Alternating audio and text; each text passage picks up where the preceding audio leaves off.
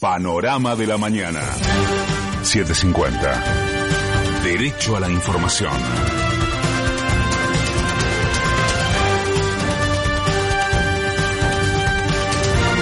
Hora 6, un minuto. Humedad 95%. Temperatura 12 grados 4 décimas. El cielo está despejado. El gobierno nacional mantendrá reuniones por la segunda ola del coronavirus. La ministra de Salud, Carla Bisotti, recibirá a las autoridades sanitarias de ciudad y provincia para analizar la situación del AMBA. Falleció Mauro Viale. El periodista de 73 años se encontraba internado en el sanatorio Los Arcos por una neumonía bilateral, producto del coronavirus. El ministro de Defensa de la Nación, Agustín Rossi, consideró que las medidas restrictivas para contener la circulación del COVID-19 se están cumpliendo de una manera efectiva. La, la, la restricción a la circulación nocturna eh, y, y, el resto de las decisiones que se fueron, que se, que se anunciaron y que se tomaron, en términos generales diría que hay un, no, un, un acatamiento, un cumplimiento un acompañamiento de la sociedad alrededor de esta situación. La uh -huh. situación está claro que desde el punto de vista epidemiológico es, estamos en un momento agresivo del COVID en, en la Argentina. Eh, la directora del PAMI, Luana Volnovich, aseguró que la situación sanitaria es preocupante. Estamos en abril, sí. eh, todavía no llegamos al famoso pico, como quien le dice, y ya estamos en cosas que vivimos el año pasado, bueno, en agosto, en septiembre, digo, es, es preocupante, ¿no? Digo, por, por, la, por, por, por cómo vienen los contagios y demás. Eh, me parece que es una pauta de alerta que tenemos que escuchar todos, porque es un poco pronto para que haya pasado lo que pasó ayer a las nueve de la noche, ¿no? The Lancet publicó los resultados del estudio del suero equino hiperinmune sobre pacientes con coronavirus. El informe indica que el producto es seguro, no causa efectos adversos y reduce la mortalidad casi en un 45% en aquellas personas que transitaban la enfermedad de una manera severa. Directores de hospitales bonaerenses aseguran que estamos en el peor momento de la pandemia.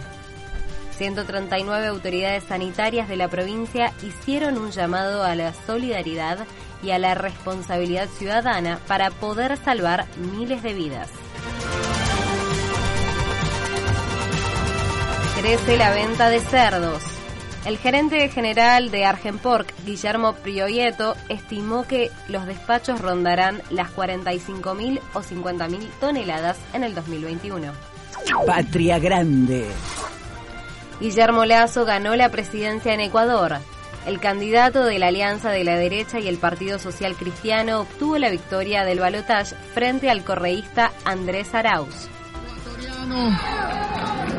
Han decidido su futuro, han expresado con su voto la necesidad de cambio y el deseo de mejores días para todos.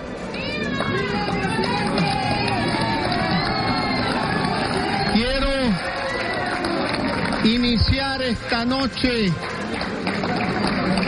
agradeciendo en primer lugar a Dios.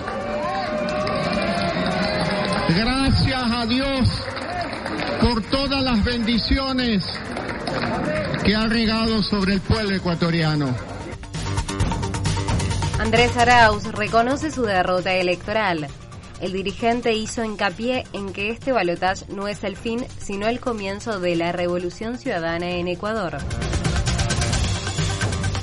Cinco candidatos en busca de dos puestos en el balotaje de Perú. Pedro Castillo quedó como el aspirante mejor posicionado para pasar a la segunda vuelta por la presidencia, según el Boca de Urno, con 16,1% de los votos. De afuera. China combinará vacunas contra el COVID-19 para mayor efectividad. El director del Centro de Control y Prevención de Enfermedades, Gao Fu, invitó a ajustar el proceso de inoculación como el número de dosis e intervalos. Francia reportó 34.895 contagios por COVID-19 en 24 horas. Además, el Ministerio de Salud informó 178 fallecimientos a causa de la pandemia mundial. Ovalada. Los jaguares alcanzaron la victoria sobre Cobras en la Superliga Americana de Rugby. En la capital uruguaya, el conjunto que conduce el DT Ignacio Fernández Lobe se mantuvo invicto y aumentó su ventaja como líder de la clasificación a 8 puntos sobre Peñarol. Pelota. River Plate derrotó a Colón de Santa Fe por 3 a 2.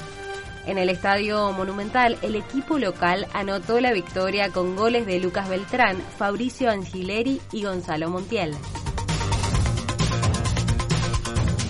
Es la hora 6, 7 minutos. Humedad 95%. La temperatura actual en Buenos Aires es 12 grados 4 décimas. El cielo está despejado. Para hoy la mínima es de 24 desde 14 grados y la máxima de 23. El cielo será algo nublado y sin probabilidad de lluvias. Tiziana Ortomán. Panorama de la mañana. 750. Derecho a la información.